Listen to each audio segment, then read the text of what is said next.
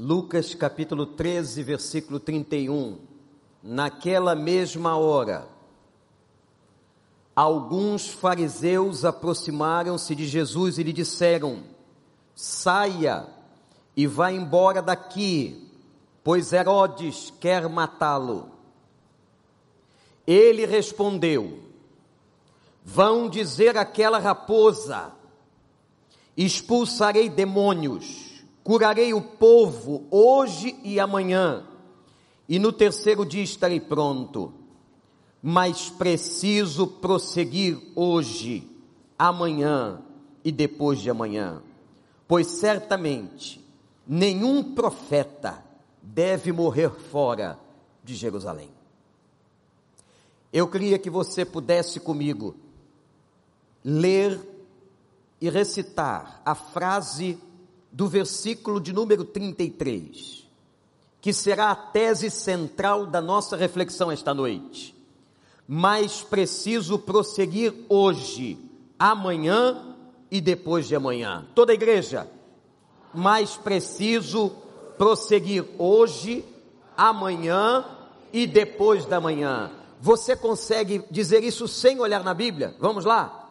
Mais preciso são as mulheres.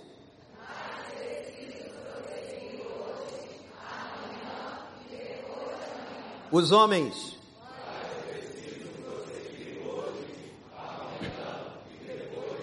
Todo mundo de novo, mas preciso prosseguir hoje, amanhã, depois de amanhã. Louvado seja o nome do Senhor. Essa palavra é a palavra do nosso Senhor Jesus Cristo. Jesus acabara de falar sobre a luta para sentar na, entrar na porta estreita, como diz o texto anterior. Irmãos, viver o cristianismo, viver o evangelho não é fácil. Se alguém disse a você que é simples, não é. Aquele que quiser vir após mim, disse o Senhor Jesus, negue-se a si mesmo, tome a sua cruz e siga-me.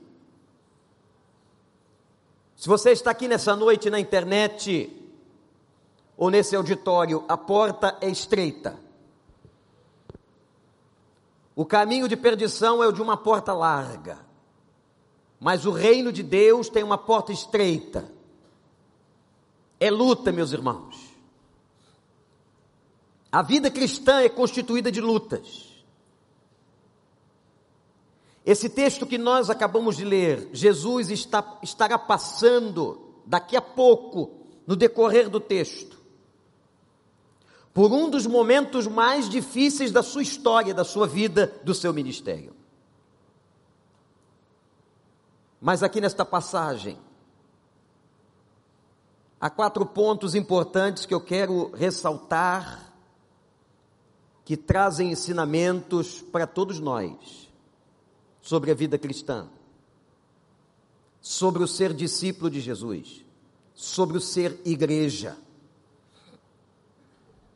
O primeiro ponto que eu quero que você anote, eu vou tentar resumir em palavras, é sobre a deslealdade.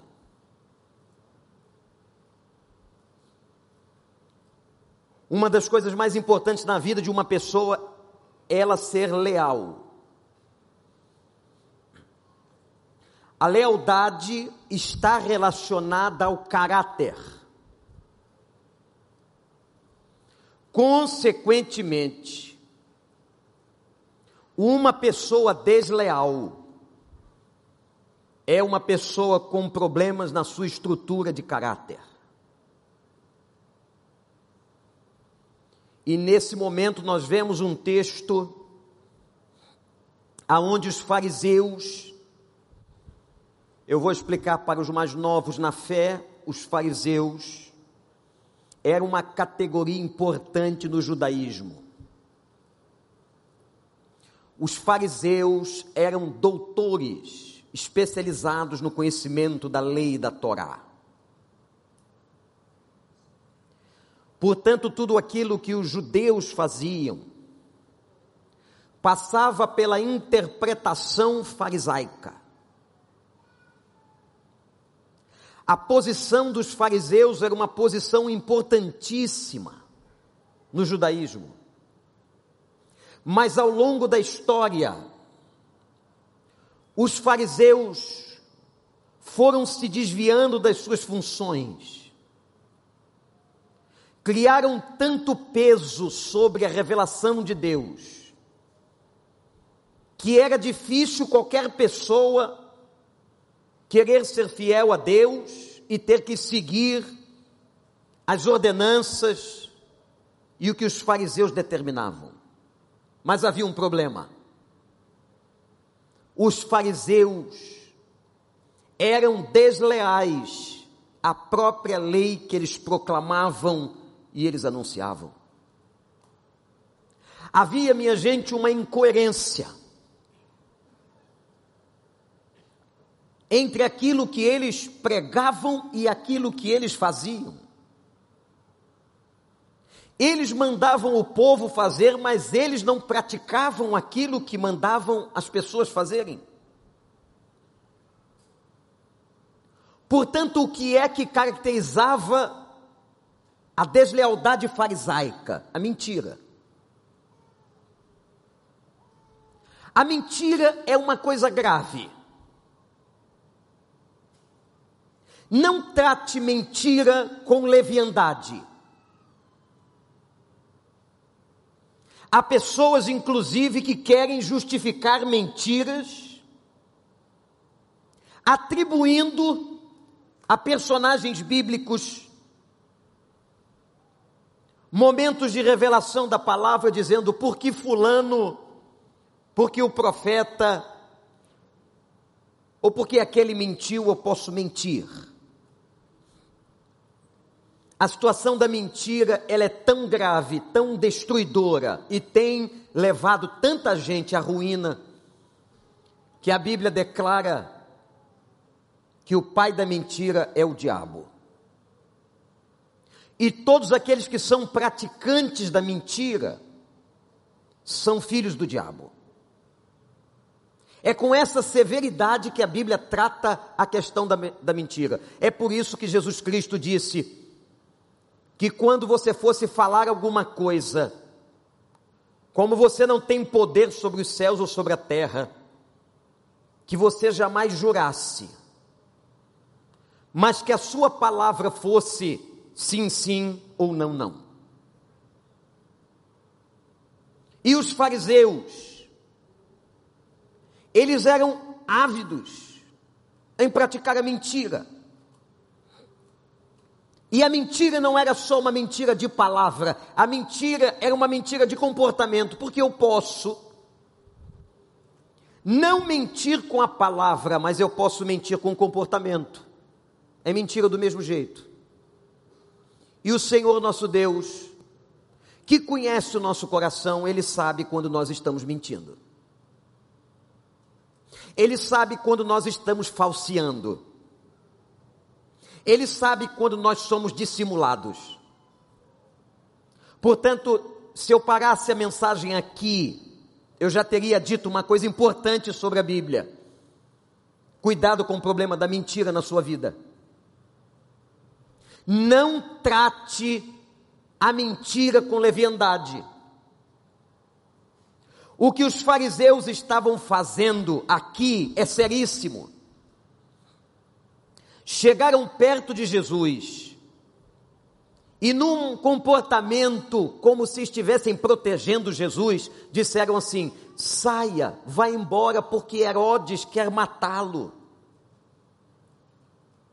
Na verdade, uma tentativa de intimidação. Uma tentativa de intimidação. Por que, que eles estavam tentando intimidar o Senhor? Porque Jesus havia curado uma mulher no sábado. Esse era o problema.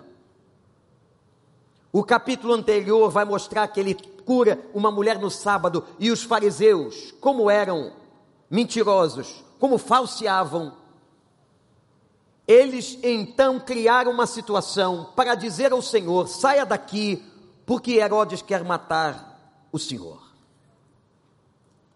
Na verdade, gente, eles não estavam preocupados com a vida de Jesus. Eles não estavam preocupados se Herodes realmente ia matar a Cristo ou não. Eles estavam querendo intimidar para que ele saísse do seu território. São hipócritas e são desleais. A hipocrisia e a deslealdade não pode permear a vida de uma pessoa crente. Se em algum momento você foi desleal, mentiroso e falseou, peça perdão a Deus e não faça mais. Essa palavra para mim é para você.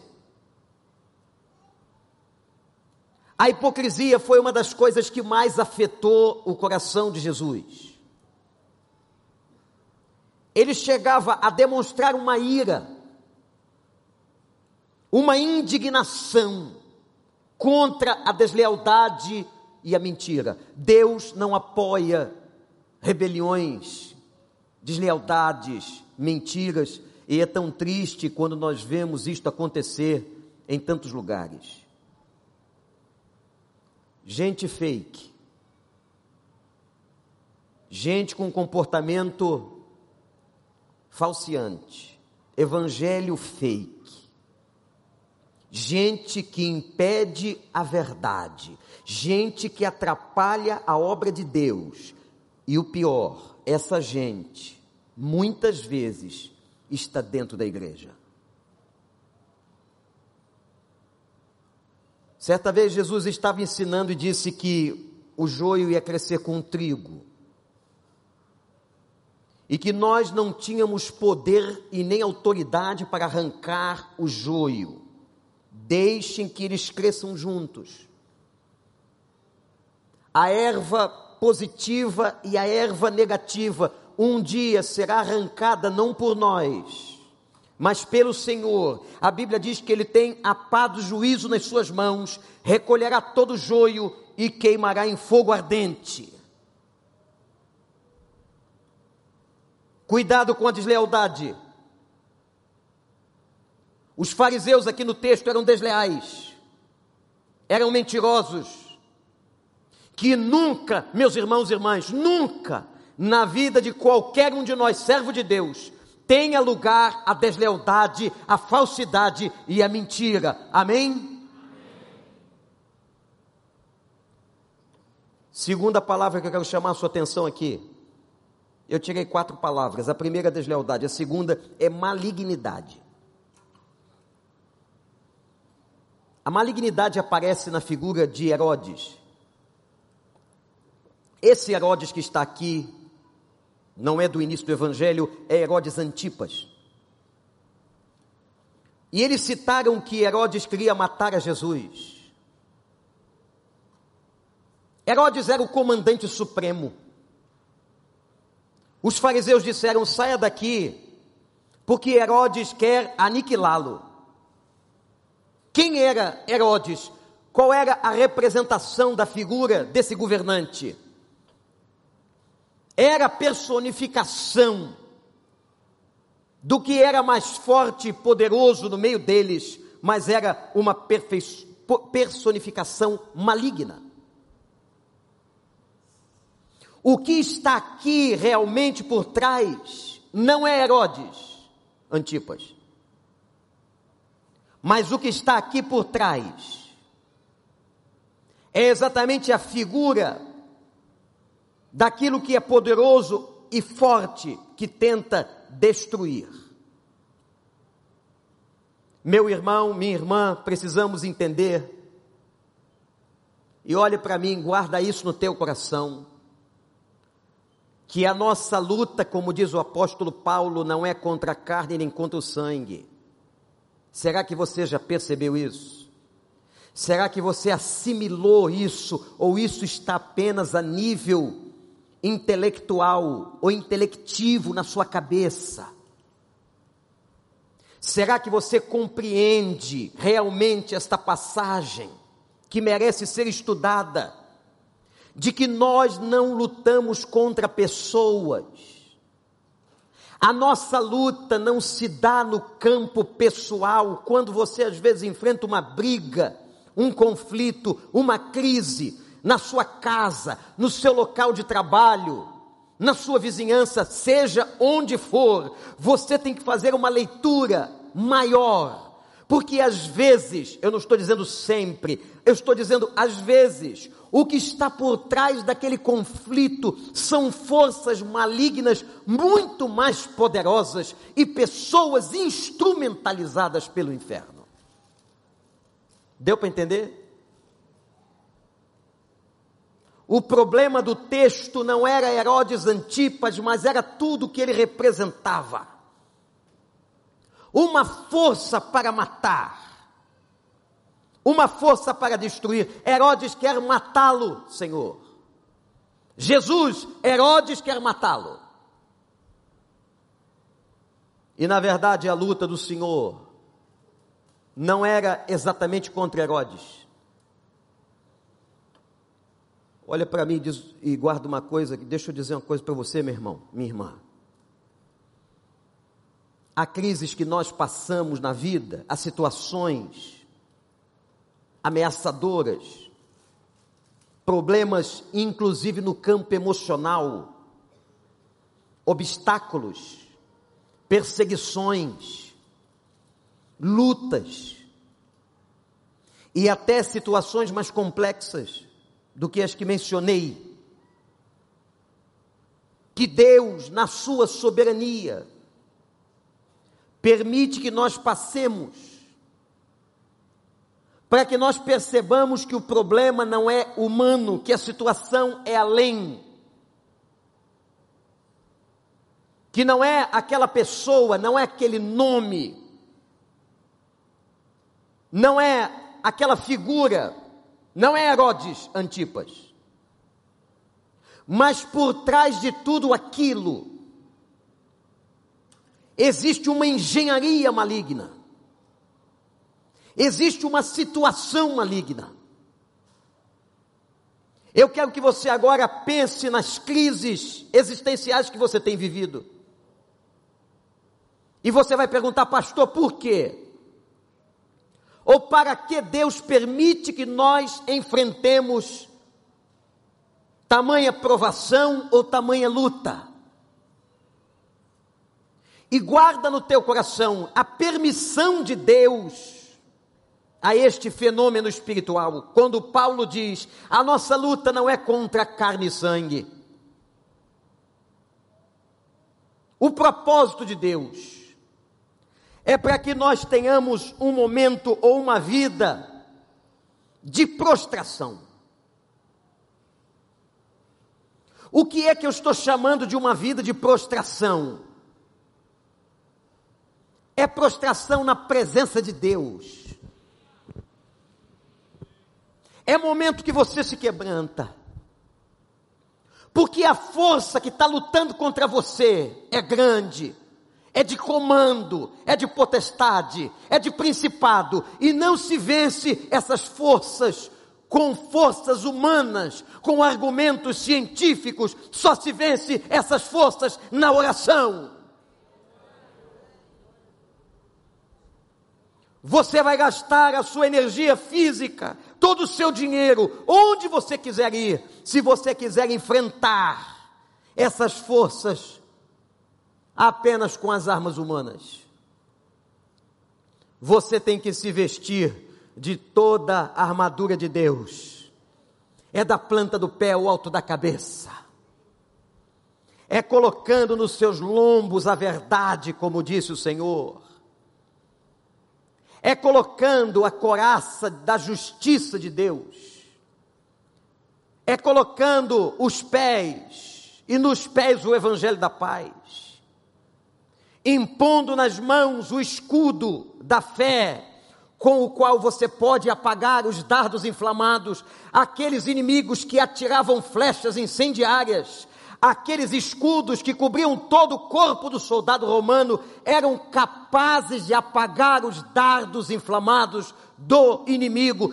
Presta atenção, o que apaga os dardos inflamados de Satanás contra a tua vida é o escudo de fé. Eu só posso ter um escudo de fé se eu confiar naquele em quem tenho fé. Não é pela confiança no homem, não é na tua força, não é na tua capacidade, não é na tua mente, não é você que pode vencer, é só o Senhor dos Exércitos e é pela fé.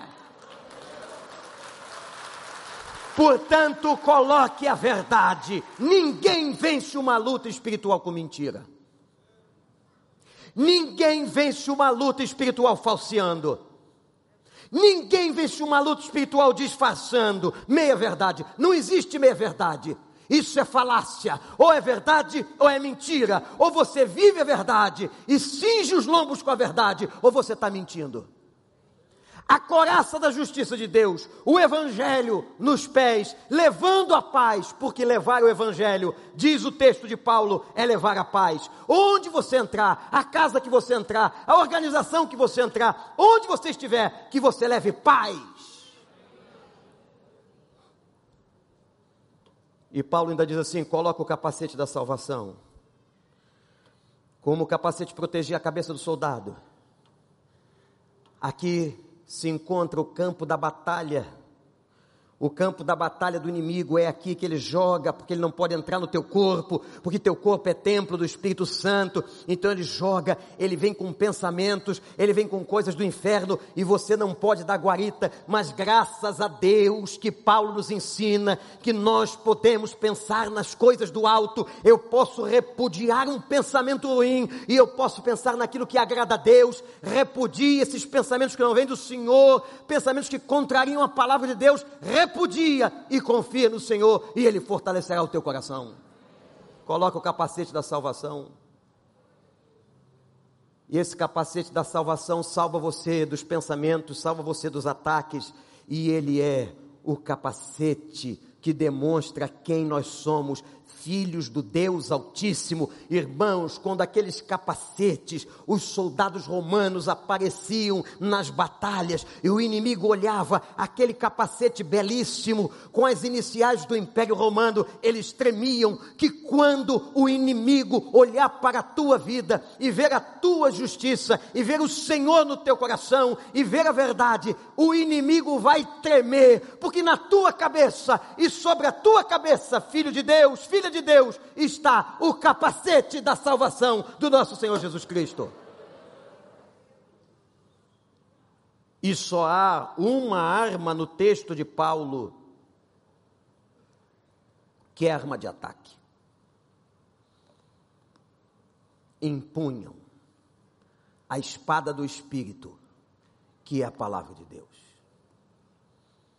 Quando você se reveste dessa força, que é muito mais poderosa do que qualquer outra coisa, você está preparado para encarar Herodes Antipas. Você está preparado não por causa de ti mesmo, mas por causa da força do Senhor dos Exércitos, daquele que luta e que batalha por ti. E hoje à noite está te dizendo: essa batalha é minha, não é tua, eu vou te dar vitória. Coloque a armadura de Deus e vá à luta. Qual foi a primeira palavra, igreja? Deslealdade. Repete. A segunda palavra, malignidade. Repete. Terceira palavra, enfrentamento. A postura de Jesus, quando ouviu os fariseus, foi interessante.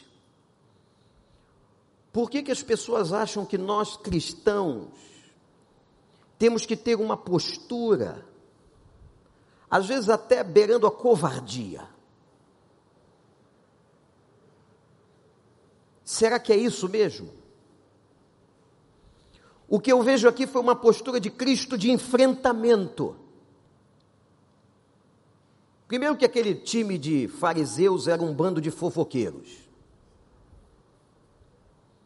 E Jesus, com muita habilidade, tratou os fofoqueiros da seguinte maneira: Vocês não trouxeram o recado? Não trouxeram? Porque o fofoqueiro gosta de contar notícia. Há uma passagem de Atos que diz que são paroleiros, falam bobagem. Então vocês que trouxeram a notícia, o recado, levem o recado de volta. Porque aquelas pessoas que trazem, levam. Não é verdade? É só você observar. Há um texto de Provérbios que diz assim: quem fala demais trai a confiança. Quem fala demais trai a confiança. Tenha habilidade de entender o que, que às vezes está por trás. Eles vieram trazendo um recado intimidador para Jesus: não vai ficar aqui, não, Senhor, vai embora, porque Herodes quer matá-lo. Ele diz assim: então, já que vocês trouxeram a notícia, o recado, eu mando outro por vocês. Vão dizer aquela raposa, interessante. A raposa era um animal astuto, era assim que a raposa era vista naqueles dias.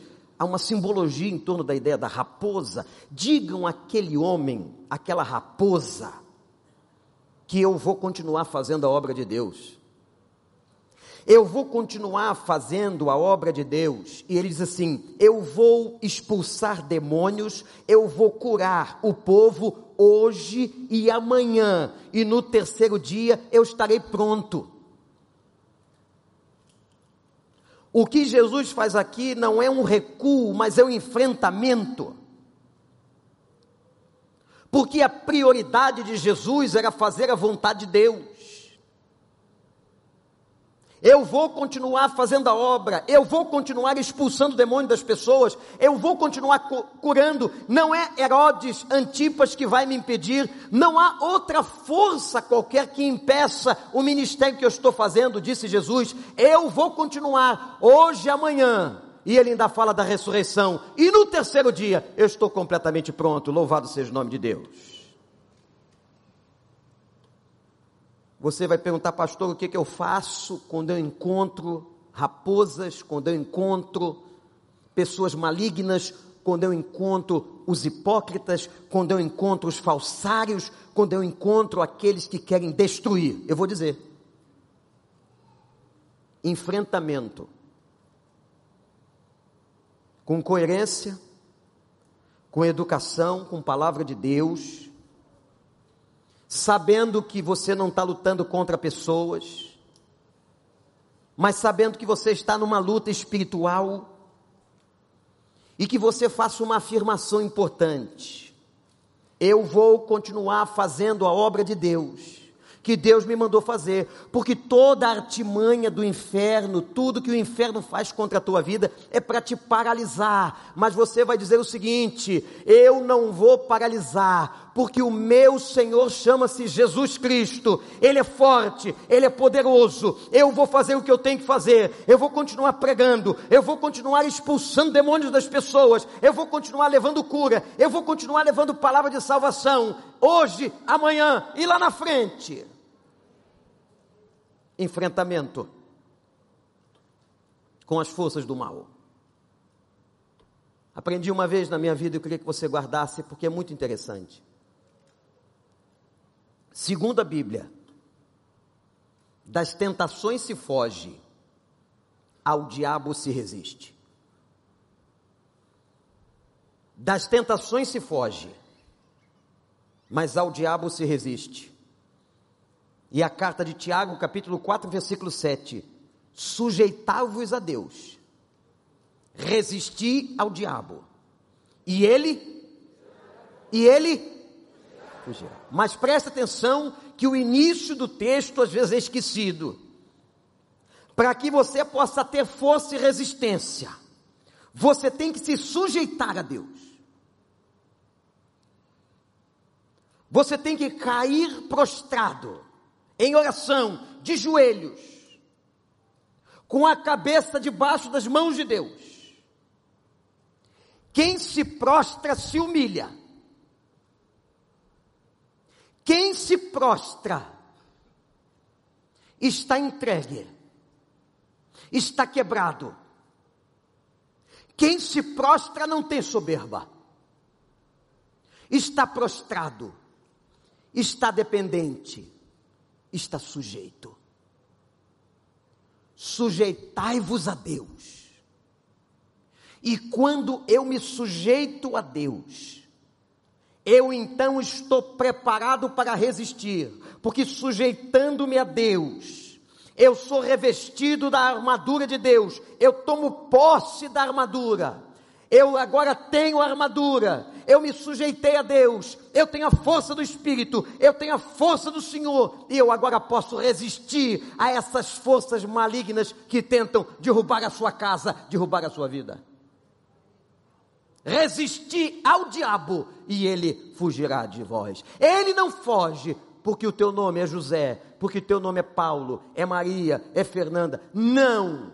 Ele foge de nós porque a figura de Cristo está no centro da nossa vida. Quando Ele olha para nós, Ele não vê a nós, mas Ele vê Jesus de Nazaré.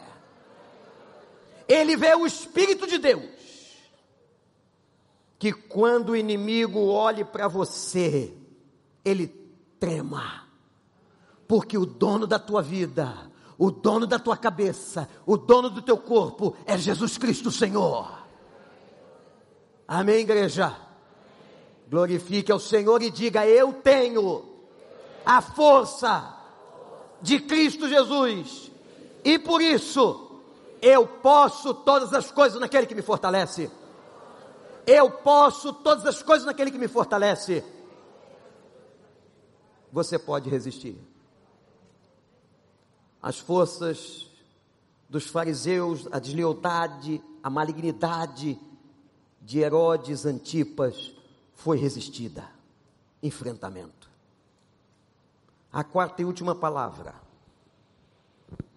Quem é que gravou as três palavras que nós já falamos? Que resumem e dão uma síntese na introdução do texto. Primeira palavra: deslealdade. Ninguém seja desleal. Mas os lombos cingidos com a verdade. Segunda palavra: malignidade. Nós não estamos lutando contra pessoas. Nosso problema não são pessoas. O nosso problema é o que está por trás das pessoas. Aquilo que instrumentaliza pessoas. Terceira palavra. Hein? Enfrentamento. Eu preciso ter uma postura como a do Senhor de enfrentamento. Ele não está aqui insurgindo-se contra ninguém. Mas ele está se posicionando. E a quarta palavra é o verbo prosseguir. Porque agora vem um momento muito interessante do ministério de Jesus e que nós aprendemos com ele. Em que ele disse: Olhe para mim, eu vou prosseguir hoje, amanhã e depois de amanhã. Eu vou prosseguir hoje, amanhã e depois de amanhã. Olha para mim, porque essa palavra de Deus é para você. Porque quando o pastor clamava a Deus e pedia uma palavra para entregar, a você que está na internet ou aqui, o Senhor sabia quem a ouviria. Essa palavra não é para o outro, essa palavra é para a tua vida. E o que o Senhor quer de você é que você prossiga, não paralise, não olhe para trás, não desista. Eu não sei o que está acontecendo na sua vida, mas vai para frente, deixando as coisas que ficam para trás, eu prossigo para as que estão diante de mim, pelo alvo da soberana vocação de Deus em Cristo Jesus, o nosso Senhor. Prossiga. Não pare, prossiga, prossiga, prossiga, prossiga, prossiga. Prossiga.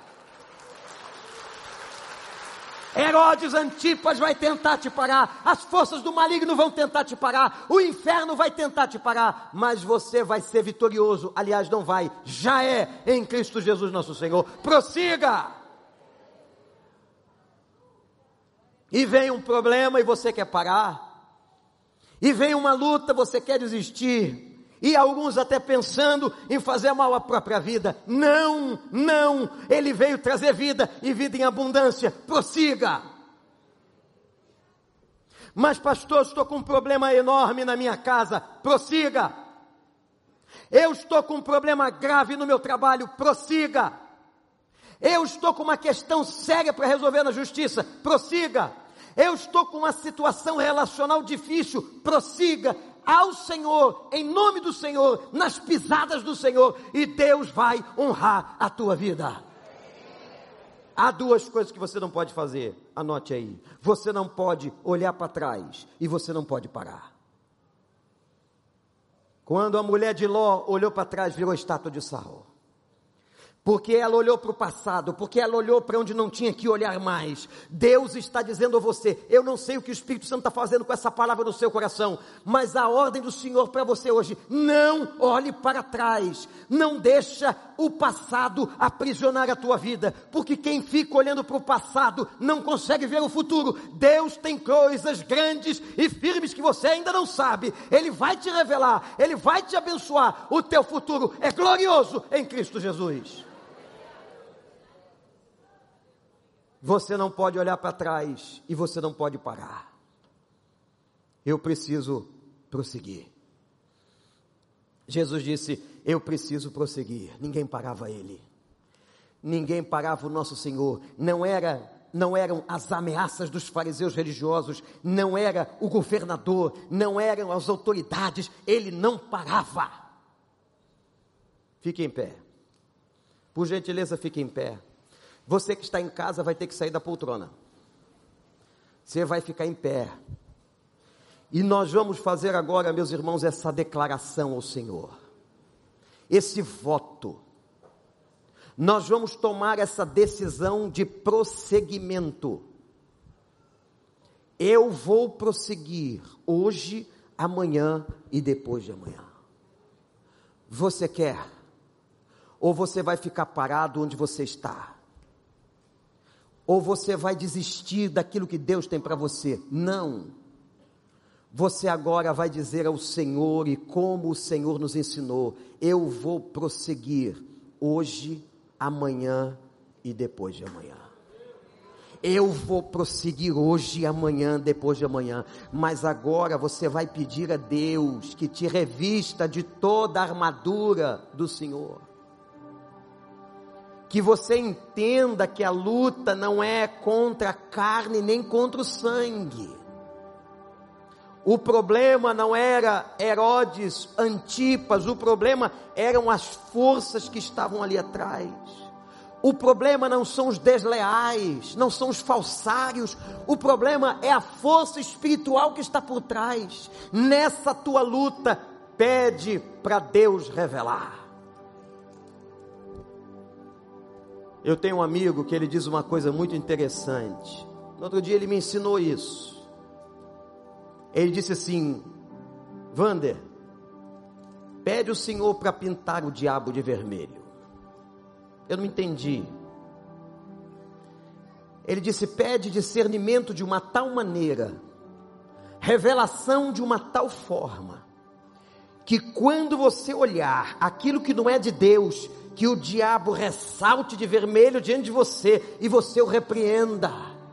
E você, em nome de Jesus e com as forças de Jesus, vendo a malignidade, vendo que aquela pessoa está sendo usada, vendo que aquilo é maldade, que aquilo não vem de Deus, que você levante a sua mão e repreenda, em nome do Senhor dos Exércitos, pinta o diabo de vermelho. Pinta, Senhor. Pinta coloca a armadura na gente. Você se deixa colocar agora a armadura de Deus?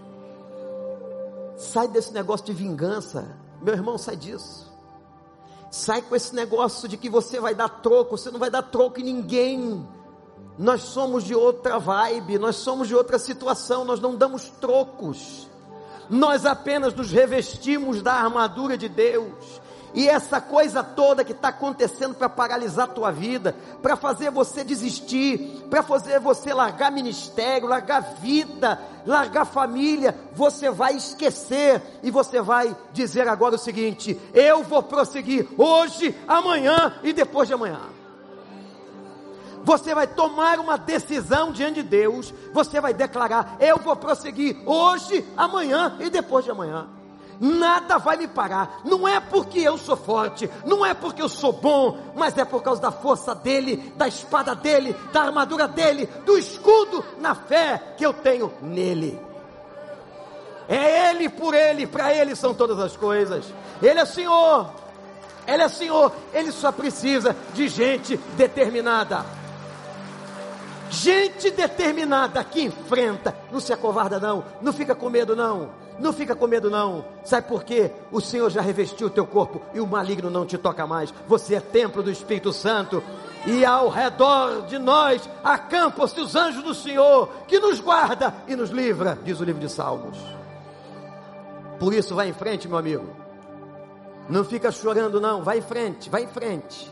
E se tiver que chorar, se o emocional está mandando chorar, então vai, caminha e chora. Pode chorar, mas vai em frente. Não olha para trás. Não queira parar. E diga assim: Eu vou prosseguir hoje, amanhã e depois de amanhã. É hoje, é amanhã e depois de amanhã. Fala isso, declara com os teus lábios. Eu vou prosseguir.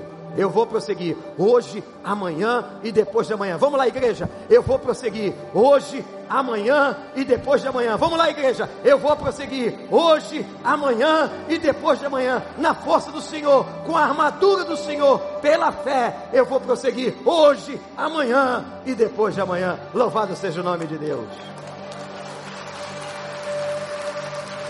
Avisa ao rei, avisa a Herodes que ele não vai pagar a obra. Avisa aí, ô fofoqueiro, avisa aí.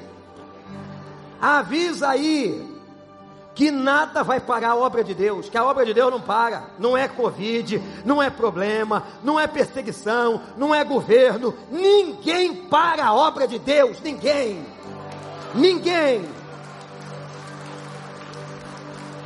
Quando Paulo foi preso e algemado, ele disse: O evangelho não está preso, mas o Evangelho continua livre. O Evangelho continua livre, ninguém para essa obra, gente. Ele pode até tentar, nos últimos dias, enfurecido contra nós, atentando contra a igreja, tentando prejudicar e maltratar a igreja. Ninguém para a obra de Deus. As portas do inferno não prevalecem contra a igreja, as portas do inferno não prevalecem. Ah, quanta gente, até dentro da igreja, falando mal da noiva. Na minha frente não fala. Na minha frente ninguém vai falar mal da noiva. A noiva é a igreja. E não tem noivo que goste de alguém falando mal da noiva. Na minha frente, na sua frente, ninguém vai falar mal da igreja do Senhor. Ah, porque lá na igreja tem gente ruim, tem. Tem gente ruim, tem gente boa, como tem no mercado, como tem na outra igreja, como tem no outro país, como tem no outro estado, mas é povo do Senhor lavado e remido no sangue do Cordeiro. Não deixa ninguém falar da noiva, não deixa ninguém se levantar contra a noiva. A noiva é do Senhor e Ele vai vir buscá-la ataviada, linda, limpa, perfeita, purificada, santificada por Jesus Cristo. Ninguém vai falar da noiva. Toma a armadura de Deus e declara: Eu vou prosseguir. Eu sou parte da noiva. Eu vou hoje, amanhã e depois de amanhã.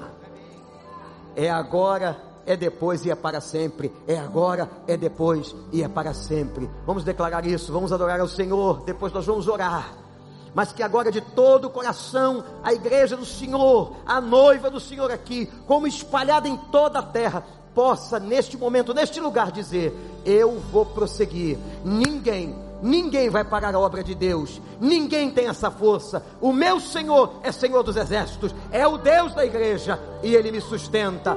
Ele vai me sustentar hoje, amanhã e depois de amanhã. Adoremos. Lutamos com armas de fé. É com essa arma aí. E nada irá impedir é com essa enquanto adoramos. Adora. Adora e vai botando a armadura certa. Em meio às tribulações Diz assim: o nosso Deus é vencedor. Nosso Deus é vencedor. Isso que te atormenta vai sair. Isso que te atormenta vai cair. Vitorioso és. Vitorioso és. Na tempestade estás. tempestade As tempestades acontecem, mas ele tem um nome infalível.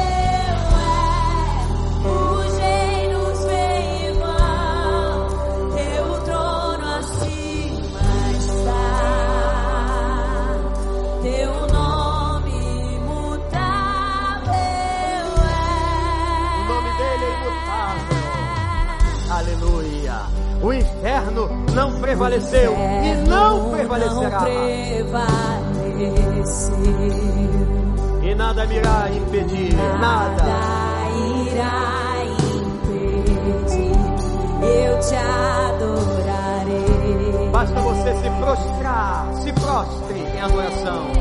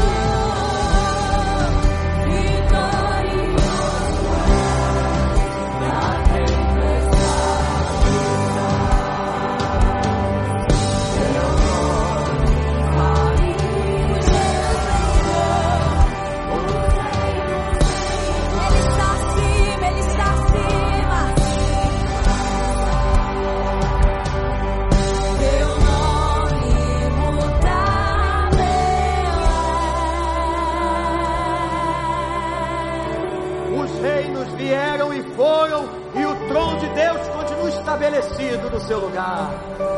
Ele é o Senhor. Seu nome é acima de todo nome. Poderoso.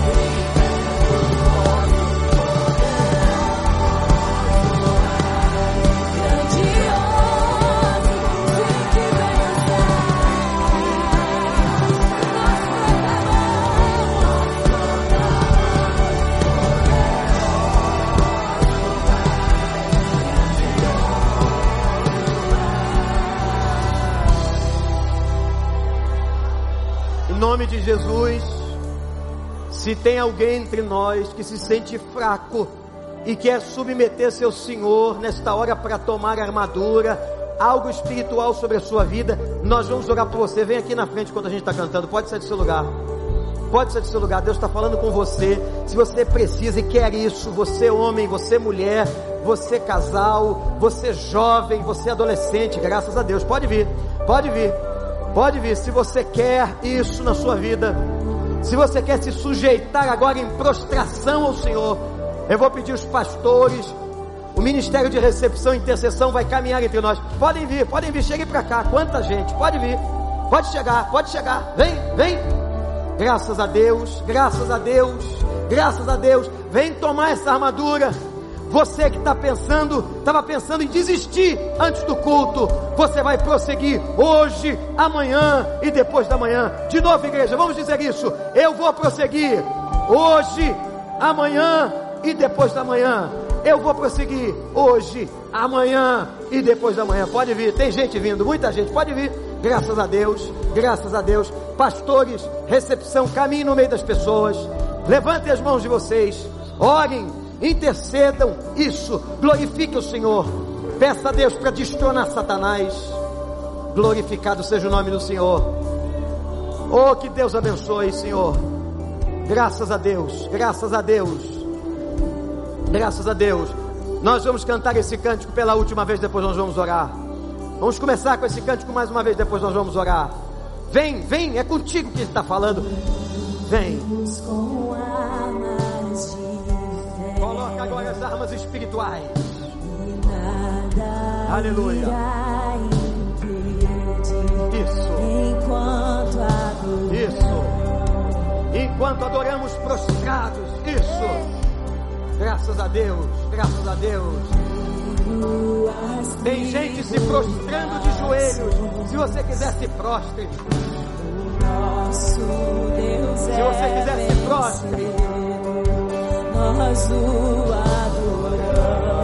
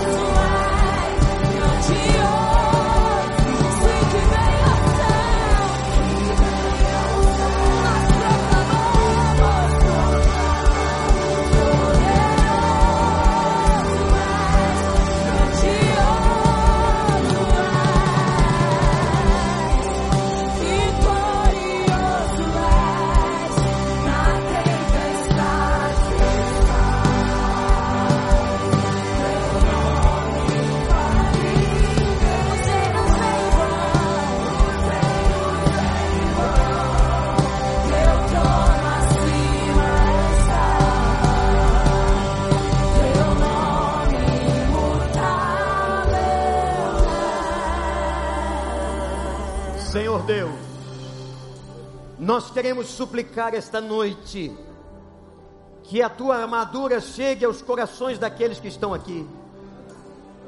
Que o Senhor revista a vida espiritual de cada pessoa, que reconhece a sua fraqueza, a sua limitação, porque, ó Deus, nós não lutamos contra a carne. O nosso problema não é Herodes, o nosso problema é o que está por trás. Mas as forças do inferno estão derrotadas no nome de Jesus. Meu Deus, meu Pai, que cada pessoa que veio aqui à frente ou está em casa na internet possa dizer agora, em declaração de fé: Eu vou prosseguir hoje, amanhã e depois de amanhã.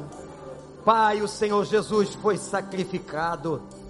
Ele morreu na cruz do Calvário, mas ao terceiro dia ressuscitou. Pai, pode ser que tenha gente aqui sofrendo dores dilacerantes na alma. O choro pode durar uma noite, mas a alegria virá amanhã de manhã. Senhor, nós declaramos como teu povo, como teus filhos, nós vamos prosseguir. Nós não vamos recuar, nós não vamos olhar para trás. Hoje, amanhã e depois de amanhã. Hoje, amanhã e depois de amanhã. Senhor Jesus, ouve a nossa oração. Amém, amém, amém.